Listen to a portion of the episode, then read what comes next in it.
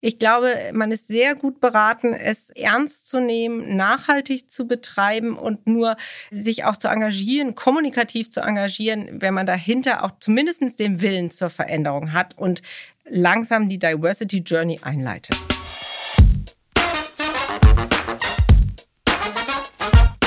Die Snackbar, der Podcast rund um Arbeit, Leadership, People and Culture. Herzlich willkommen in der Snackbar. Ich bin Kim und heute sind wir mal wieder eine reine Frauenrunde. Vielleicht was jetzt so Gender und Geschlechter angeht, nicht das beste Beispiel für unser heutiges Thema, aber ich glaube, wir können dafür andere Dimensionen der Diversität abbilden. Ich weiß zumindest von einer unserer Gästinnen, dass sie ähnlich wie ich einen Teil Migrationshintergrund hat. Wir sprechen also heute über Diversität und Chancengerechtigkeit in den Unternehmen Deutschlands, in der Wirtschaft und äh, wie das gefördert wird werden kann und welchen Beitrag vor allem auch Initiativen und Kampagnen dazu leisten können. Zu Gast sind Viktoria Wagner und Nadine Wiegratz. Viktoria ist Gründerin und CEO der Beyond Gender Agenda, eine Initiative, die sich zum Ziel gesetzt hat, Unternehmen diverser zu machen. Und Nadine ist eine der Frauen, die von der Beyond Gender Agenda als eine der Top 100 Women for Diversity gewählt wurde. Und sie ist zufälligerweise auch noch meine Kollegin und Stepstone Group Employer Branding Lead. Hallo ihr zwei, sehr schön, dass ihr da seid. Hallo, Hallo Kim, freuen uns sehr. So, wir befinden uns ja in einer Bar. Das Deswegen würde ich euch gerne mal bitten, unserem Barkeeper zu sagen, was ihr gerne trinken möchtet. Aperitif und Canapés. Willst Fang du vorlegen, Nadine? Ich habe es ja vorhin schon angedeutet. Ich hätte sehr gern einen Gin Tonic. Dann würde ich mit dem trockenen Weißwein gerne hinterherlegen. Klingt beides sehr gut. Dann hoffen wir, das kriegt der äh, Barkeeper bestimmt hin. Fangen wir aber so vielleicht zum Einstieg mal ganz kurz und knackig an. Vicky, was ist die Beyond Gender Agenda und warum hast du sie gegründet? Ja, aus purer Not, um mal die Frage zwei vorwegzunehmen. Nein, also das erkläre ich gleich gerne noch ein bisschen ausführlicher. Aber in der Tat, das zeigt auch unsere wissenschaftlich fundierte Arbeit und äh, unsere Studienlage. In Deutschland ist einiges zu tun in puncto Diversität, insbesondere in der Wirtschaft. Und das war tatsächlich auch der Auslöser, warum ich Beyond Gender Agenda Anfang 2020 gegründet habe. Tatsächlich auch mit dem Ziel, und du hast es in der Anmoderation erwähnt, die deutsche Wirtschaft diverser zu machen, chancengerechter und inklusiver und dabei auch Aufklärungsarbeit zu leisten, nämlich Aufklärung darüber, was ist überhaupt Diversität. Damit hat alles angefangen 2020, weil das Verständnis in Deutschland tatsächlich so war, Diversität ist gleich, wir brauchen mehr Frauen. Und das natürlich sehr, sehr kurz gegriffen. Und du hast es eben gesagt, wir sind zwar hier heute nur Frauen, aber wir alle engagieren uns für das Thema Diversität, was viel mehr Dimensionen und viel mehr Vielfalt umfasst. Und ja, uns geht es tatsächlich darum, im Netzwerk, in der Initiative aufzuklären und ja auch durch Kommunikation Aufmerksamkeit zu schaffen für dieses Thema. Und darüber sprechen wir, glaube ich, gleich noch. Ja, auf jeden Fall. Du hast jetzt auch schon ein paar Themen angerissen, äh, wo ich gerne nochmal nachhaken würde. Und zwar ähm, das erste wäre, welche Ziele habt ihr konkret? Also ich meine, du hast schon gesagt, natürlich, wir wollen äh, Diversität, äh, Inklusion, Chancengerechtigkeit fördern in der deutschen Wirtschaft. Aber habt ihr euch da auch ganz konkrete Ziele gesteckt, die ihr erreichen wollt? Ja, tatsächlich. Also äh, diese Ziele werden auch jedes Jahr etwas ambitionierter und wir überprüfen die dann auch immer gemeinsam mit unserem Partner, unserem wissenschaftlichen Partner, der Otto von Gericke Universität und dort Professorin Dr. Susanne Schmidt, weil mir es eben auch wichtig ist, dass das Ganze fundiert und wissenschaftlich basiert ist. Und da gucken wir uns so die Diversität und den Querschnitt der deutschen Wirtschaft an und schauen, was sich denn so tut.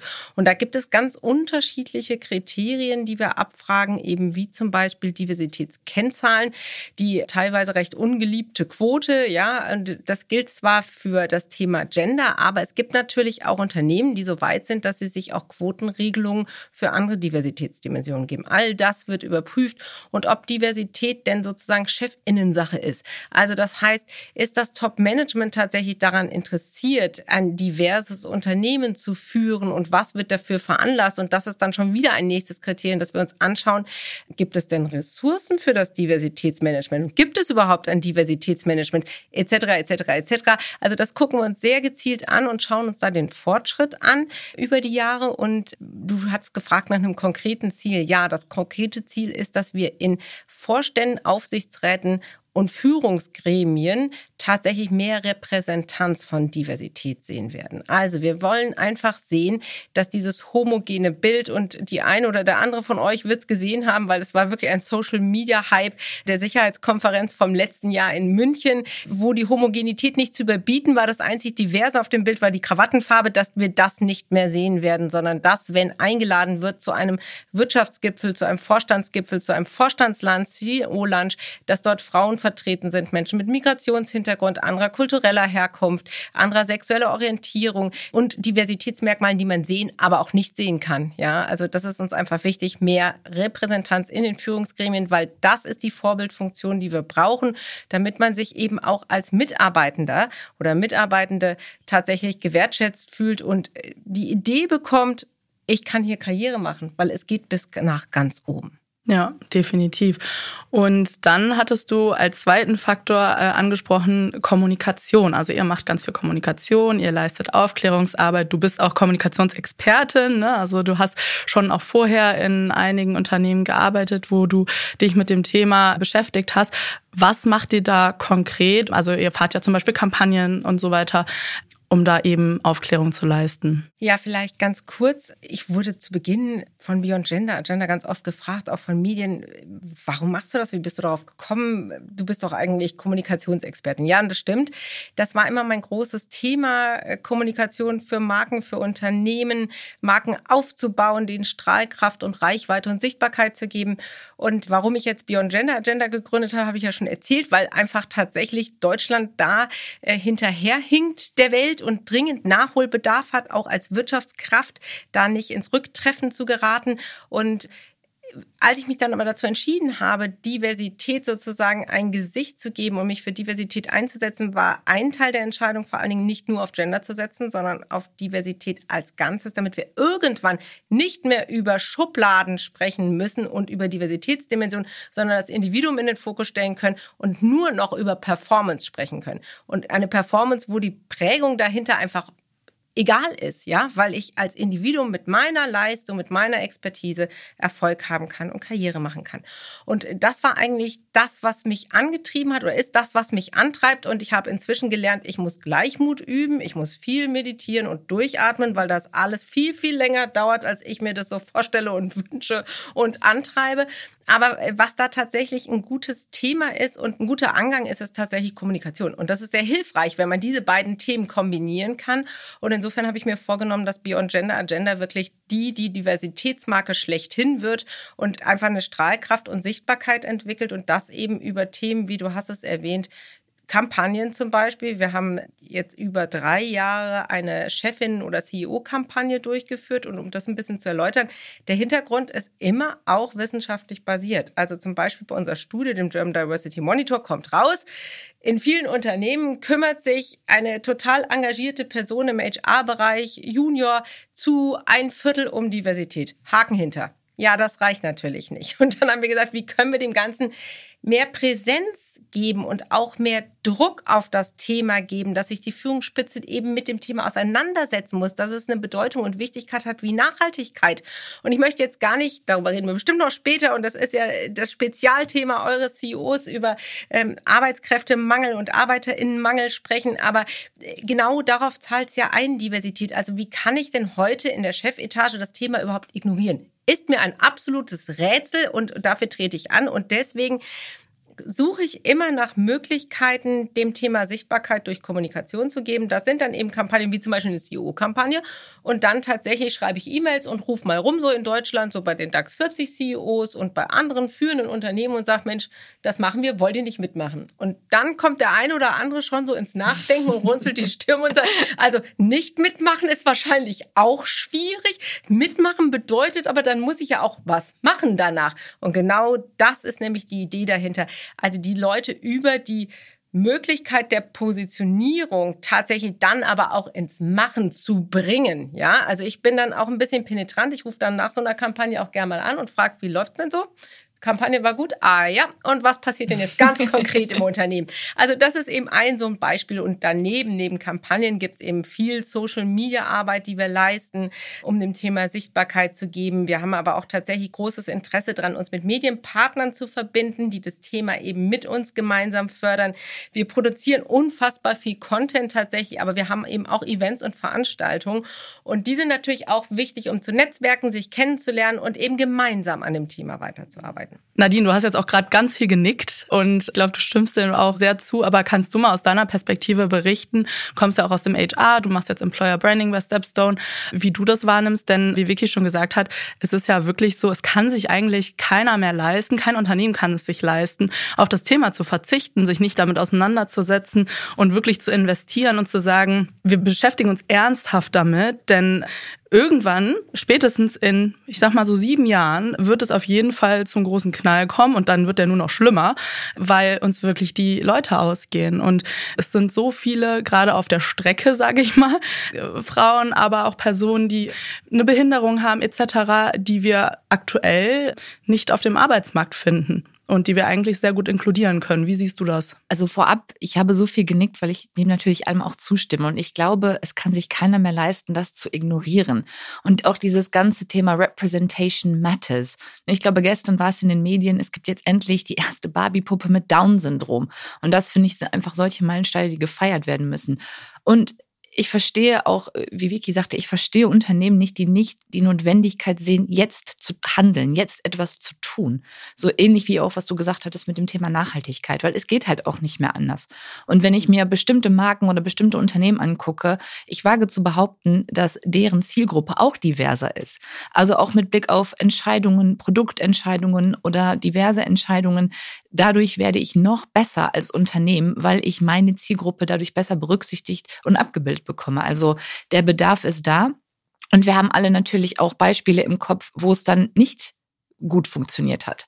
Und ich glaube, ganz, ganz wichtig ist es, dass man da authentisch ist und dass man da aber auch, ja, sich zugesteht, okay, es wird noch ein langer Weg, aber die Alternative, nichts zu tun, ist keine Alternative. Und jedes Unternehmen muss anfangen und dafür gibt's, ich glaube, auch diverse Kollegen in den Unternehmen, die bestimmt bereit sind zu unterstützen und zu helfen. Ein Beispiel, wenn es um das Thema Teilzeit geht. Wenn ich als Unternehmen dabei bin, eine Vakanz in Teilzeit auszuschreiben, dass ich mir von diesen Kolleginnen oder Kollegen auch Feedback hole. Was ist es? Worauf müssen wir achten? Was können wir verbessern? Und da auch einfach sehr transparent und offen drüber kommuniziere. Es geht, glaube ich, nicht darum, dass jeder sofort alles richtig macht, aber dass man sich committet und anfängt und viele, viele kleine Schritte tut. Ja, ich glaube, vielen ist es irgendwie gerade wahrscheinlich so ein bisschen zu anstrengend oder unbequem, sich damit auseinanderzusetzen. Aber das ist halt immer dieses, ne, ja, wir haben das halt schon immer so gemacht und das kann halt nicht mehr das Wahre sein, ne? Also wenn wir halt vor allem in die Zukunft blicken. Vicky, eine Kampagne, die ihr ins Leben gerufen habt, ist ja die The Top 100 Women for Diversity.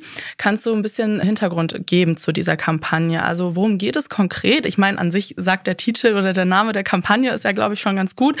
Aber was ist da auch nochmal konkret das Ziel und was sind so die Maßnahmen der Kampagne? Ja, das war eigentlich eine ganz interessante Entwicklung, weil für uns ist diese Form der Kampagne eher außergewöhnlich, weil alle Kampagnen, die wir bisher gemacht haben, haben immer alle Diversitätsdimensionen in den Fokus gestellt. Und wir haben uns noch nie fokussiert auf nur eine. Das war am Anfang auch ungewöhnlich, das überhaupt zu diskutieren und miteinander zu besprechen. Und wir saßen immer im Herbst zusammen.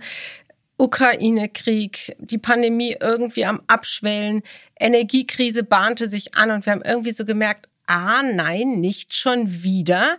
Wir merken, das Interesse der Unternehmen lässt nach. Das haben wir bei der Pandemie natürlich extrem stark bemerkt. Und was eben das Thema Nachhaltigkeit und Klimaschutz erfährt, erfahren wir bei Diversität tatsächlich in potenziertem Maße, weil wahrscheinlich die Priorisierung ist, eins liegt auf Klimaschutz und zwei liegt auf Diversität. Also das heißt, es wurde zu wenig unternommen und wir haben gemerkt, das Engagement lässt einfach drastisch nach. Und dann haben wir gesagt, was, was können wir jetzt tun?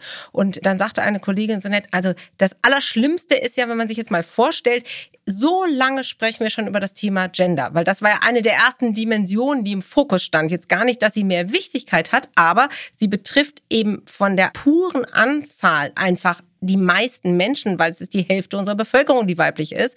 Und es dauert schon so ewig und wir setzen uns schon so ewig mit diesem Thema auseinander. Und da habe ich gesagt, ja, ich verliere auch langsam die Geduld. Und dann kamen die Zahlen eben raus, dass es noch 132 Jahre bis zur echten Gleichberechtigung weltweit dauert.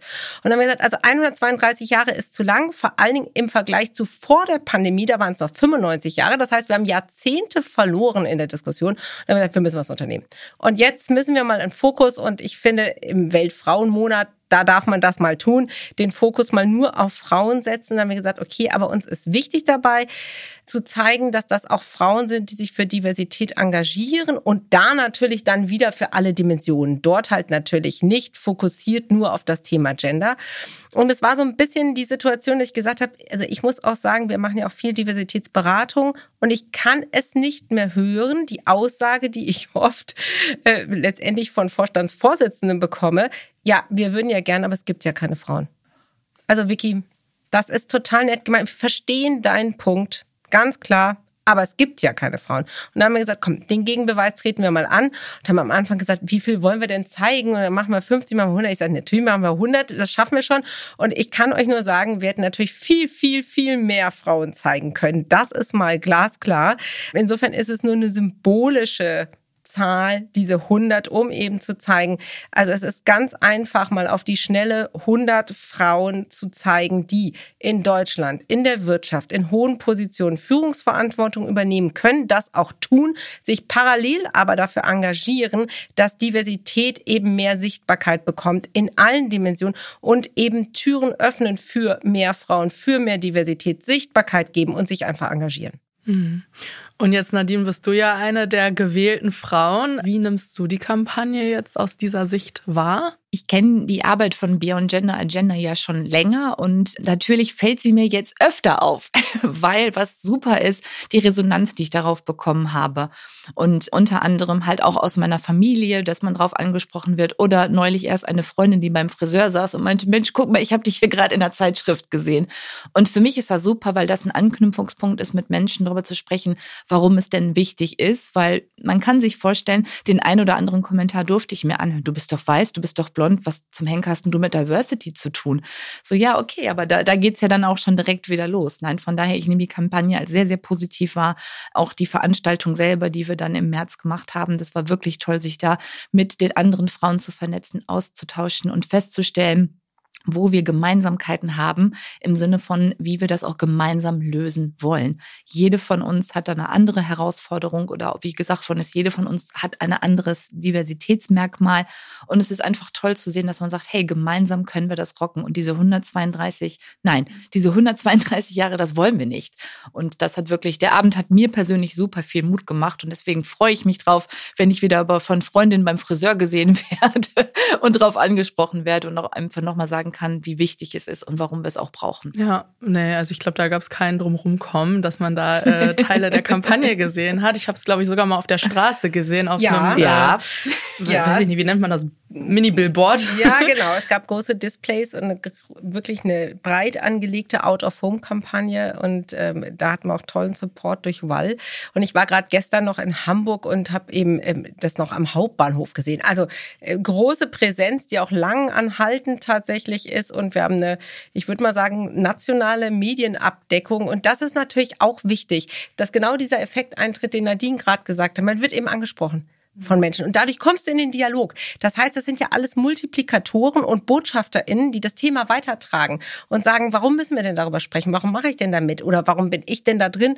Und habe ich denn überhaupt ein Diversitätsmerkmal? Oder, jetzt sage ich was total polarisierendes, darf ich mich vielleicht für Diversität engagieren, auch wenn ich kein Diversitätsmerkmal habe? Stelle ich mal so einen Raum. Hm. Ja, und da ist jetzt ne dieser Anknüpfungspunkt, so dieses banale zu sagen, ja, wieso, du bist doch weiß und blond, aber ja, du bist halt auch eine Frau und wir sind halt noch nicht gleichberechtigt. Und das, was ich schon ganz am Anfang in der Einleitung oder Anmoderation gesagt habe, sowas wie Dass du, Nadine, auch zum Teil Migrationshintergrund hast, das sieht man gar nicht mal so, ne, auf den ersten Blick. Und auch, vielleicht sieht man es mir jetzt schon ein bisschen mehr an, aber ich werde zumindest nicht so eindeutig drauf angesprochen, zum Glück, sage ich mal, wie jetzt so manch andere Person. Nadine, vielleicht kannst du da auch noch mal so aus deiner Erfahrung berichten, wie du das dann eben wahrgenommen hast, so als, ich sag mal, dann doch privilegiert, ne? Aber irgendwie schwingt da ja doch immer was mit, was man ja auch selbst weiß ich nicht, mit sich trägt, auch wenn es eben nicht sichtbar ist für andere. Und tatsächlich habe ich mich im Nachhinein geärgert, dass dieser Kommentar mich am meisten getriggert hat. Das ist so wie, man hat Geburtstag, 100 Leute gratulieren, die eine Person, an die du gedacht hast, nicht und du ärgerst dich. Und dann, warum? Es haben doch 100 Leute gratuliert. Und warum hat dieser Kommentar mich so getriggert? Weil ich dachte, ja, man, man geht wieder von diesen privilegierten Äußeren aus. Aber wie du sagtest, als halbe Engländerin sehe ich jetzt halt auch nicht, also anders aus sozusagen. Aber ich weiß und ich hatte einfach Situationen, wie es sich anfühlt, wenn du anders bist und wenn du deswegen vielleicht Ziel von Mobbing oder auch Ziel von blöden Sprüchen geworden bist. Als Frau sowieso schon, als Engländerin, wie oft ich mich schon habe Inselaffe nennen lassen müssen. Und das sind so Merkmale, wo ich denke, nein, ich weiß, wie sich das anfühlt. deswegen möchte ich mich auch dafür einsetzen, dass sich keiner mehr so fühlt, dass du nämlich deine und ich jetzt mein Privileg nutzen kann und drüber sprechen kann und darauf aufmerksam kann und nicht dieses, hey, Don't judge a book by its cover.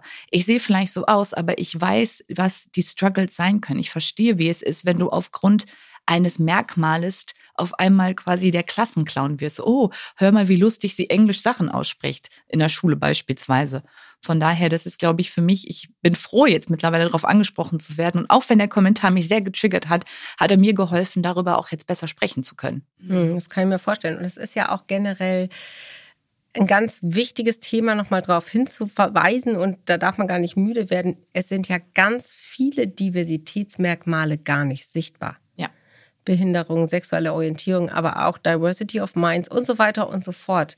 Und insofern pauschal mal zu unterstellen, was maßt du dir an, über Diversität zu sprechen, finde ich auch ein bisschen schwierig. Also ich glaube, der gesamten Diskussion würde es sehr gut tun, wenn wir alle ein bisschen runterkochen und konstruktiv miteinander daran arbeiten, dass das Thema vorankommt. Mhm. Absolut. Jetzt hast du Vicky eben ja auch schon ein bisschen ausgeholt und erläutert, so was alles in Deutschland nicht so ganz funktioniert, wo wir wirklich Aufholbedarf haben.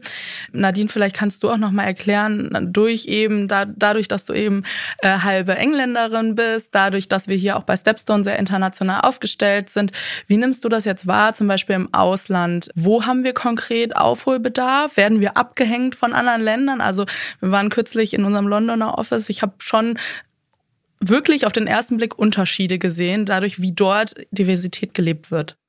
Ja, und ich meine, vielleicht du sprichst es an, was viele ja über uns als The Stepstone Group gar nicht wissen, ist, wie international und damit divers wir auch sind. Also in über 30 Ländern vertreten mit über 70 Nationalitäten. Das haben, vermuten viele erstmal gar nicht bei uns. Und auch aus meinem privaten Umfeld kann ich sagen, ich sehe Diversity vor allem in den skandinavischen Ländern als einen riesen Schlüsselerfolg, weil insbesondere das ganze Thema Kinderbetreuung da ganz, ganz, ganz groß geschrieben wird.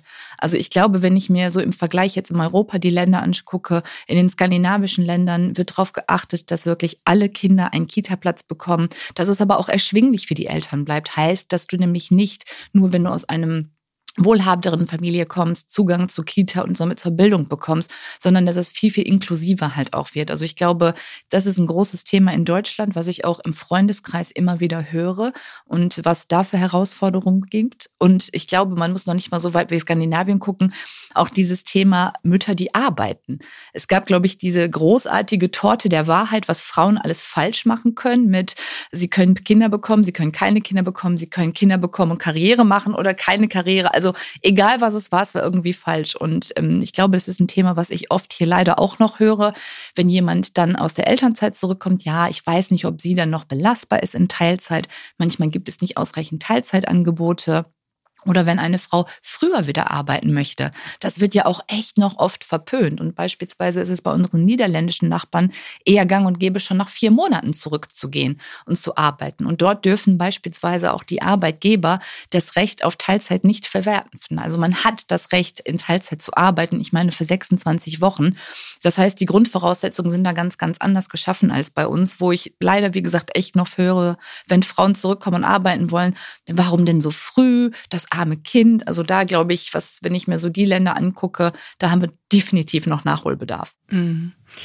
Vicky, wenn du dir jetzt mal anschaust, was vielleicht schon so in den Unternehmen Deutschlands passiert, was würdest du sagen, sind aktuell die größten Trends? Also das können sowohl Trends im positiven Sinne sein, äh, wenn dass du dann sagst, ne, ähm, das funktioniert gut, das machen viele, da ähm, setzen sich viele für ein, aber vielleicht auch Trends, wo die Unternehmen vielleicht so ein bisschen in die falsche Richtung schießen. Heiß und kultig. Mhm, ganz kurz vielleicht noch, um auf Nadine einzugehen. Was ich auch ganz furchtbar finde in dem Kontext, ähm, den du gerade erwähnt hast, ist das Wort Rabenmutter. Doch. Gibt's ja nur im ja. deutschen Sprachgebrauch. Und ich meine, das sagt irgendwie alles. Das sagt einfach, wie es behaftet ist, wer die Verantwortung trägt, wenn Kinder da sind, ja, und ähm, dass man auf gar keinen Umständen arbeiten darf. Weil ich meine, es gibt ja auch das Modell, eine Mutter möchte wieder Vollzeit arbeiten und der Vater bleibt zu Hause. Auch das ist ja immer noch nicht akzeptiert. Das nur dazu, weil das brennt mir immer auf der Seele und ich finde es grauenvoll, das Wort Rabenmutter. Gut, aber jetzt zu deiner Frage zu Trends. Ja, also Trends ist tatsächlich so ein Thema oder so ein Wort, was ich nicht sehr passend finde im, im Diversitätskontext, weil es tatsächlich nicht um, um nichts Schnelllebiges geht, nicht um einen kurzfristigen Trend, der morgen wieder Schnee von gestern ist, sondern es geht eben um eine nachhaltige Arbeit und letztendlich auch um eine grundsätzliche Veränderung, eine Veränderung im Unternehmensumfeld.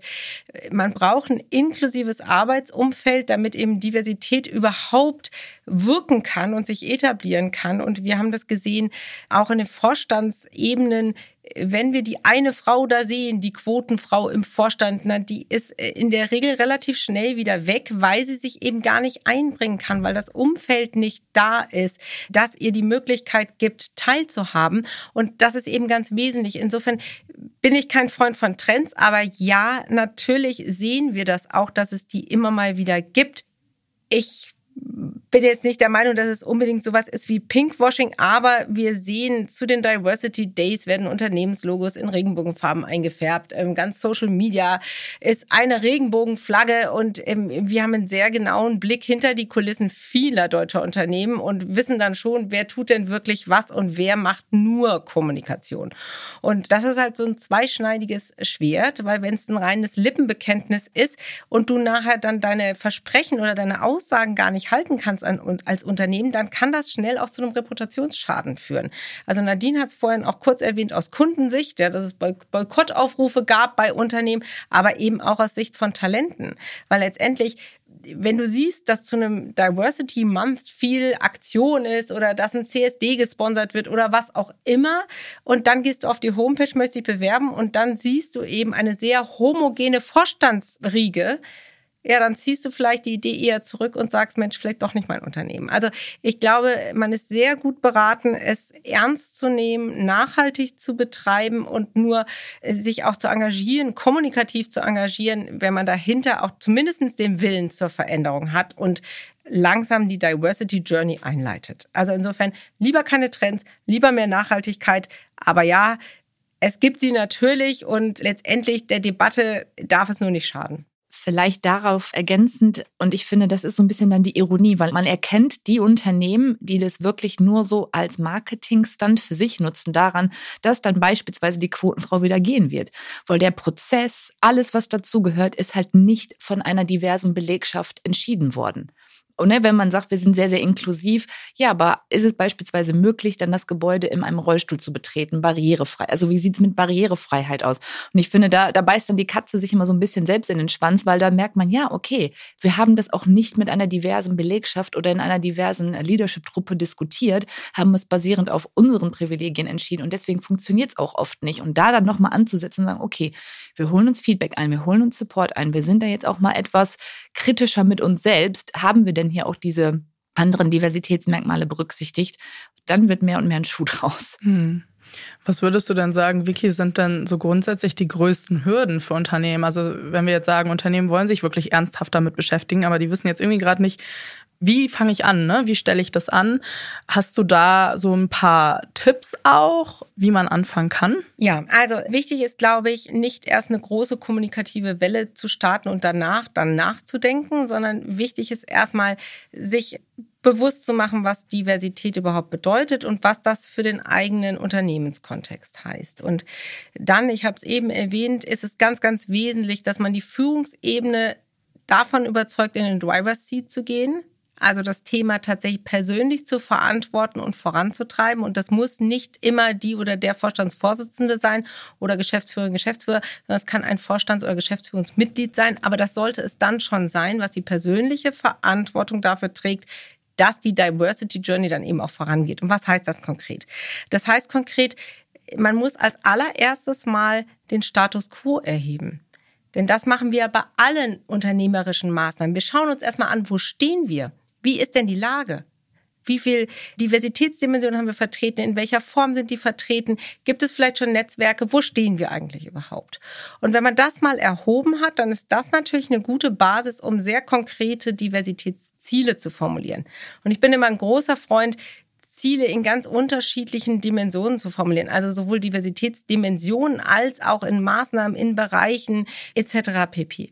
Und wenn diese Ziele dann formuliert sind, ja, dann kommt das ganz unangenehme Thema, nämlich Ressourcen zur Verfügung zu stellen. Also das heißt, man hat sich entschieden, man hat Ziele, man kennt die Basis, jetzt muss ja was getan werden. Also klassisches Diversitätsmanagement. Und das passiert einfach auch nicht von selbst, das fällt auch in der Regel nicht vom Himmel. Das heißt, wir brauchen Menschen, die sich damit auseinandersetzen, die diese Verantwortung auch haben und die brauchen nun wiederum Budget, damit sie auch was umsetzen können, weil das ist tatsächlich etwas genau wie Klimaschutz, den gibt es nicht umsonst. Diversität gibt es auch nicht umsonst. Das heißt, man braucht Ressourcen, personelle und finanzielle Ressourcen und dann eben auch Maßnahmen. Und dann bin ich aber ein großer Freund von sich einen vernünftigen Zeitrahmen zu setzen und ganz in Ruhe das Thema anzugehen. Es macht keinen Sinn zu sagen, so, jetzt kennen wir alle Diversitätsdimensionen, jetzt setzen wir uns Quoten, mindestens 30 Prozent, alle und das erreichen wir in drei Jahren. Das funktioniert einfach nicht. Das muss man wirklich in Ruhe angehen. Und da ist es dann auch wichtig, sich Hilfe zu holen und Beratung an die Seite zu stellen und zu sagen, okay, was ist denn für mein Unternehmen jetzt tatsächlich denn der natürlichste Weg, der am authentischsten dann auch funktioniert, indem wir nachhaltig, wo wir auch lange genug Luft haben, den zu verfolgen, damit wir am Ende auch unsere Ziele erreichen. Butter bei die Fische, Nadine. Wie läuft das denn bei Stepstone? Ich wollte nur noch eine Sache ja. ergänzend sagen, was du angesprochen hast, dieses Do Your Homework. Ich habe das schon oft gehört und gesehen und auch erlebt, dass man sagt, ja, wir haben ja nicht, wir kriegen ja nicht genug Bewerbung von Frauen. Und dann sieht man sich immer mal die Zahlen, Daten, Fakten an und sieht, dass das Problem aber nicht bei der Bewerbung liegt, sondern ganz oft ist es dann eher so im Bereich Mittelmanagement oder wenn es um den nächsten Schritt geht. Also total wichtig, auch was Vicky sagte, do your homework im Sinne von guck dir deine Zahlen, Daten, Fakten an und dann erst analysieren, was ist denn eigentlich das Problem, was wir damit lösen wollen. Weil immer dieses pauschale, wir brauchen mehr Bewerbungen von Frauen, wird das Problem nicht lösen. Von daher, ich glaube, da ist bei einigen noch was zu tun. Bei uns, deswegen ähm, muss ich gerade auch etwas äh, dann natürlich schmunzeln und grinsen. Bei uns ist es so, wir haben letztes Jahr dann eine globale Strategie aufgesetzt und haben jetzt auch seit zwei Monaten, was du auch angesprochen hast, eine dedizierte DEI-Managerin on board, die das Ganze jetzt dann umsetzen und natürlich ins Leben rufen wird und mit ihrer Expertise auch da unseren Länderkollegen beraten zur Seite steht. Wir haben das große, große Glück und den Vorteil, wir haben viele tolle, engagierte Employee Resource Groups in einigen unseren Ländern. Das heißt, die Bereitschaft ist auch von unserem Top-Management da, das zu unterstützen und umzusetzen. Aber auch was du gesagt hast, man muss da auch realistisch bleiben und jetzt nicht sofort mit Kanonen auf Spatzen schießen und ach, bis morgen habe ich 50-50 und das wäre too good to be true, um es mal so zu sagen, sondern dass man da wirklich realistisch ist und am Ball bleibt. Es ist halt es ist ein Marathon, es ist kein Sprint. Und da muss man etwas länger für trainieren, auch im Sinne von sich nochmal die Datenlage angucken und konkrete Maßnahmen überlegen und umsetzen. Mhm. Und vielleicht auch nochmal einen Schritt äh, zurückgegangen zu dem, was du am Anfang gesagt hattest bezüglich, ne, wir kriegen keine Bewerbung von Frauen. Da muss man dann auch nochmal gucken, ja, warum denn vielleicht? Also wenn die Zahlen wirklich so sind, warum denn vielleicht? Dann äh, muss man vielleicht auch sehr viel einfach in der Stellenanzeige anpassen. Ne, Nadine, da kannst du vielleicht ja auch nochmal erläutern, da kennst du dich ja auch gut aus, ähm, weil das ja dann doch sehr viel ausmacht. So, was strahlt das Unternehmen aus? Was zeigt das Unternehmen? Sind es dann vielleicht nur ähm, weiße Männer, die irgendwie auf den Fotos vom Unternehmen zu sehen sind. Wie ist die Sprache der Anzeige? Ganz genau. Und äh, was wir vorhin auch gesagt haben, oft werden, oder das ist dann wieder Symbolbild dafür, dass die Personen, die wir ansprechen, nicht Teil der Diskussion waren, eine solche Stellenanzeige zu schaffen. Also das eine Thema ist Benefits für Menschen in Teilzeit oder für Kolleginnen und Kollegen, die in Teilzeit arbeiten wollen die müssten dann anders klingen als für jemanden, der vielleicht komplett remote arbeitet. Und das ganze Thema Sprache natürlich. Und wir haben bei uns den sogenannten Gender Bias Decoder. Und es ist einfach so spannend, ein Text, ähm, also das System analysiert eher männlich kodierte Wörter und macht dann einen Vorschlag, wie eher weiblich kodierte Wörter klingen können. So, und Fun Fact dieser Studie ist natürlich, dass als man mehr weiblich kodierte Wörter eingenommen hat, es hatte keinen Abbruch an der Anzahl männlicher Bewerbungen. Das war natürlich das erste Raunen, was durch die reinging. Ja, ja, dann bewerben sich doch keine Männer mehr. Nee, stimmt nicht. Und ne, hier sind die Fakten. Also es ist eher der Beweis dafür, dass aktuell viele Bewerbungen noch sehr männlich kodiert sind, so Wörter wie Performance. Das ist eher etwas dominant und der Gender Bias Decoder gibt einfach Vorschläge. Also es ändert nur ein paar Wörter und es kann trotzdem so einen großen Einfluss haben. Und ich meine, wie viele Unternehmen befragen ihre Kunden zu allem?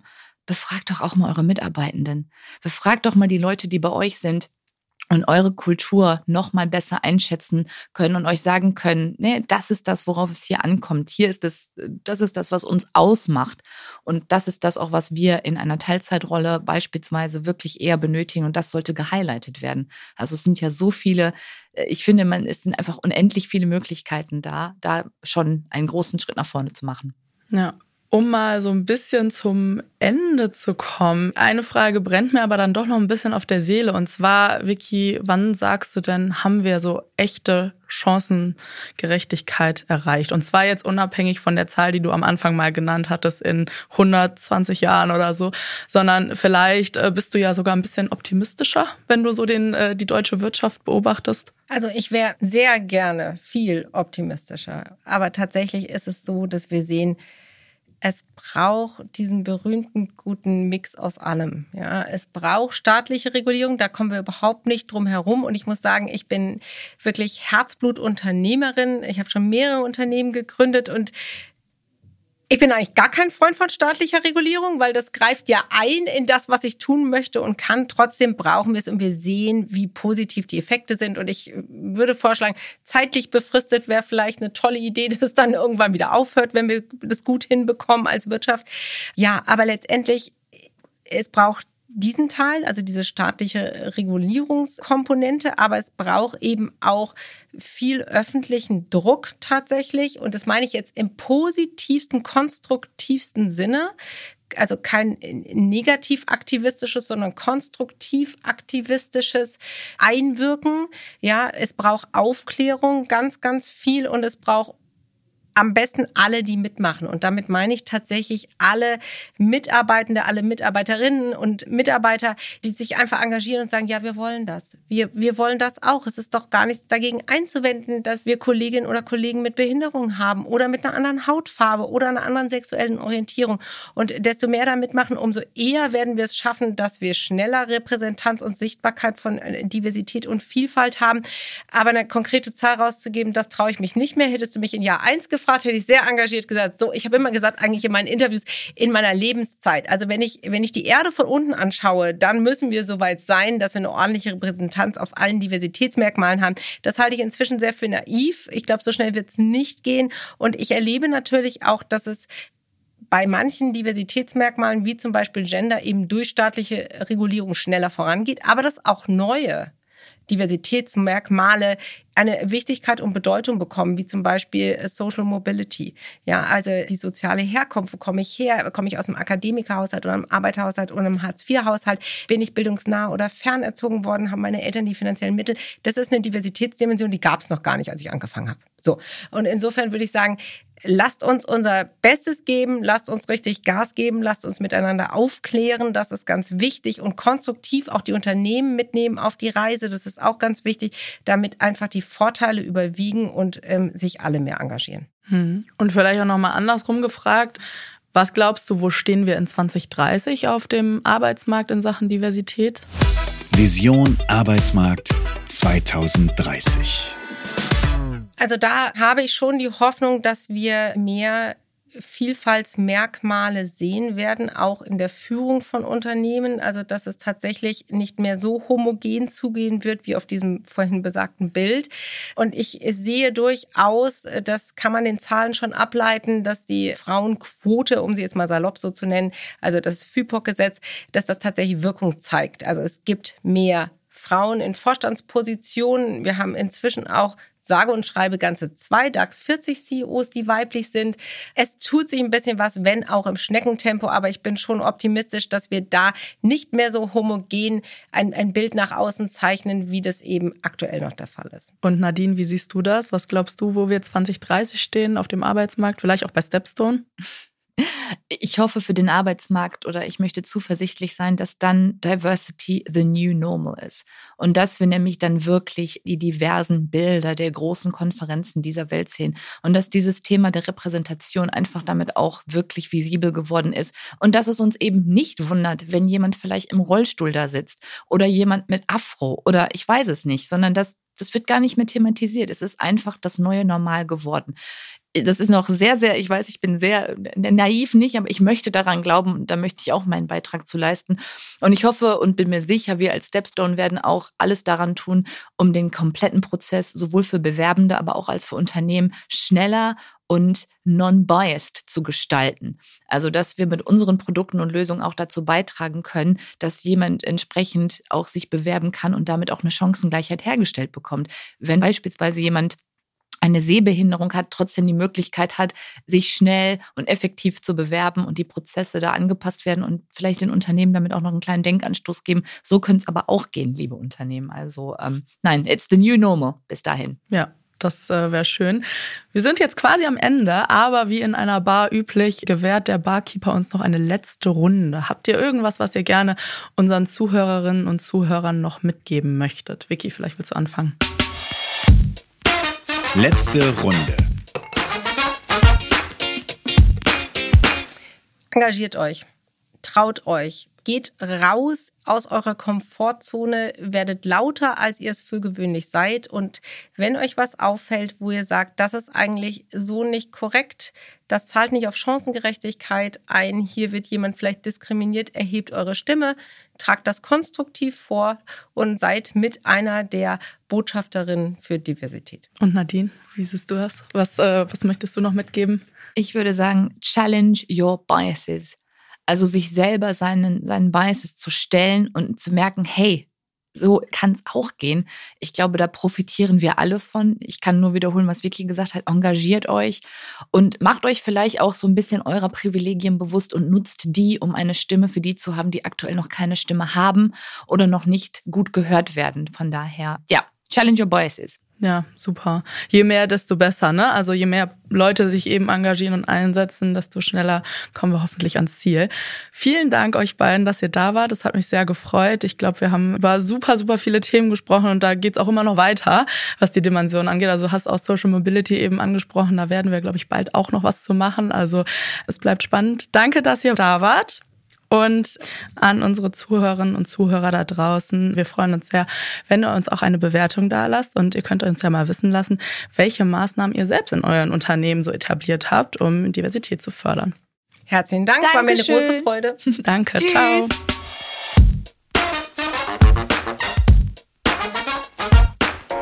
Und schon wieder Sperrstunde in der Snackbar. Wir freuen uns wie immer über ein kleines Trinkgeld in Form von Feedback, Anregungen und Themenvorschlägen unter podcast at stepstone.de oder überall da, wo es Podcasts gibt. Und für die After Hour zu unserem Podcast lautet die Empfehlung des Hauses www.stepstone.de slash podcast. Bis zum nächsten Mal in der Snackbar.